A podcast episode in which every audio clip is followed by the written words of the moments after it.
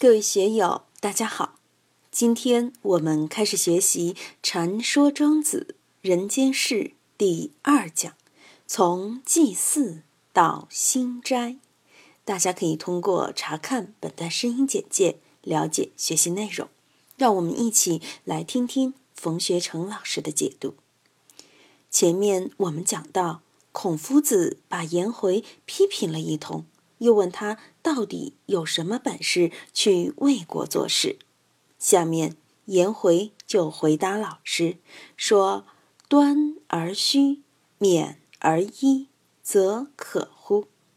我们仔细来看看颜回的答话：“端而虚，勉而一。”严格的说，能做到这六个字，已经是非常了不起的。我们真要做到这六个字了。就可以说真正的万事大吉了。端而虚，勉而一。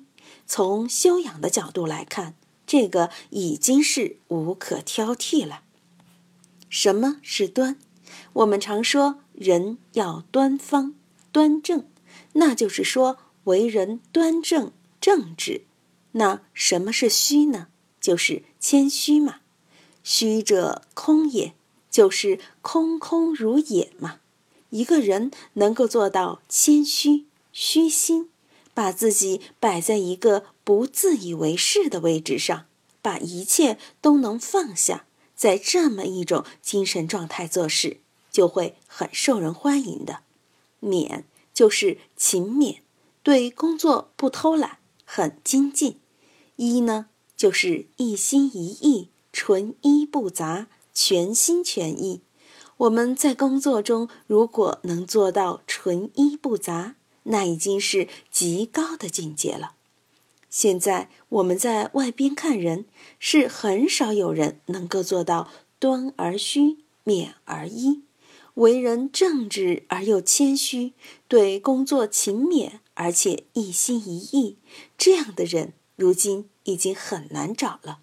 但即使是颜回能够做到这样，孔夫子还是对他说：“吾吾可，不对，你这样是不行的。为什么不行呢？”孔夫子下面就接着说了：“夫以阳为冲，孔阳彩色不定，常人之所不为，因暗人之所感，以求容于其心。”明之曰：“日见之德不成，而况大德乎？将直而不比，外合而内不子，其庸具可乎？”看来孔夫子还是很了解魏国的这个年轻国君的。他告诉颜回：“魏君这个人是阳冲于外，什么意思呢？”就是说，他这个人从内到外都充满着一种刚强之气。这样的人呢，就是彩色不定，就是喜怒无常啊。他这个人，常人不敢违逆其意，而他自己又以压抑人的真实性情，打击别人对他的劝告，来畅快自己的心。所以，你即使每天用小德来慢慢感化他。都不会有成效，更何况大德呢？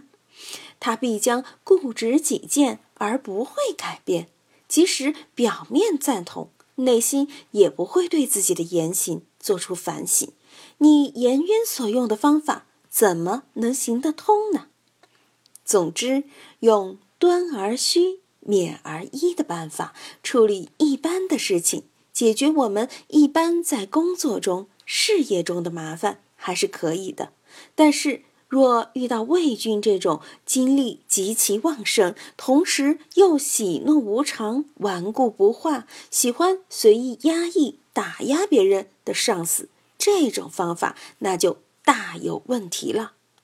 颜渊提出的用端而虚、免而一的办法，在孔夫子那里吃了一闷棒之后。还不死心，又提出了另外一套委曲求全的办法。颜渊说：“然则我内直而外曲，沉而上比，内直者，与天为徒。与天为徒者，知天子之于己，皆天之所子，而独以己言，其乎而人善之？其乎而人不善之也？若然者，人谓之童子，是之谓与天为图。外屈者，与人之为徒也。情既曲全。人臣之礼也，人皆为之，无敢不为也。为人之所为者，人亦无疵焉，是之谓与人为徒。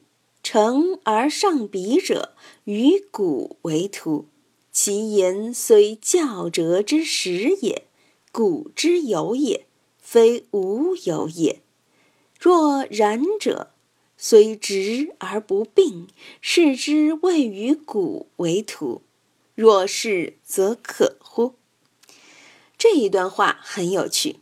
我们在生活当中，特别是当我们的地位处于副手时，经常不自觉的就会处于这种状态。你面对自己的老板的时候，往往本来一肚皮的主意，但是呢，人家愣你一眼，给你一雄起。坐在上把位，瞟你一眼，自然而然的你就进入这个状态了。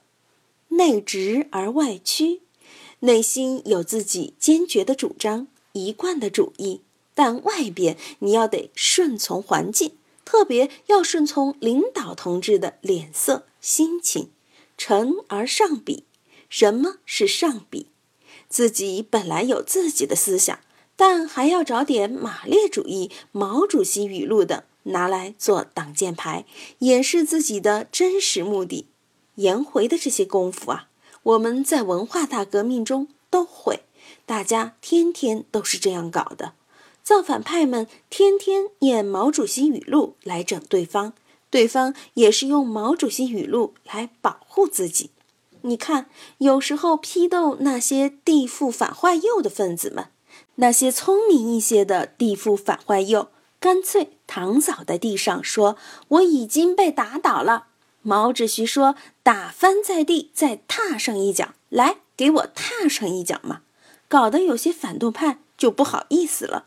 那个时候啊，总之只要是一三五带板凳，二四六拿扫把，规规矩矩，不乱说乱动，你又能奈何呢？是吗？既然说我是问题分子，好，我承认，那总得给我改造学习的机会嘛。毛主席他老人家都说要讲究革命人道主义，总要给个出路嘛。我们把颜回这一段话的原文解释过来，就是这样的：内心正直是与大自然结为友，与大自然结为友，就知道人君和我都是天生的。何必非要将自己的言论祈求别人称善，或者祈求别人不称善呢？像这样的人，人们都把他叫做天真无邪的童子，这就叫做和自然同类的人。外表上委曲求全的人，是与世人同类的人。勤护跪拜，屈身拱手，这是做人臣的礼节，人们都这样做。我敢不这样做吗？做一般人都做的事情，人们也就不指责我了。这就叫做与世人同类。在这个地方，颜回表明的是人云亦云，人屈我屈，滥竽充数。所谓法不至众，随大流。你怎么能找得出我的岔子来呢？这个样子应该可以保身了吧？同时，颜回又说了。自己在发言的时候，援引陈说，上比古人，和古代贤人同类。援引的言论虽然都是教训和政见的依据，但是古代就有这样种情况，并不是我创造的。像这样，虽然直率正直而不出毛病，这就叫做和古人同类。这样做又可以吗？今天就读到这里，欢迎大家在评论中。分享所思所得，我是万万，我在成都龙江书院为您读书。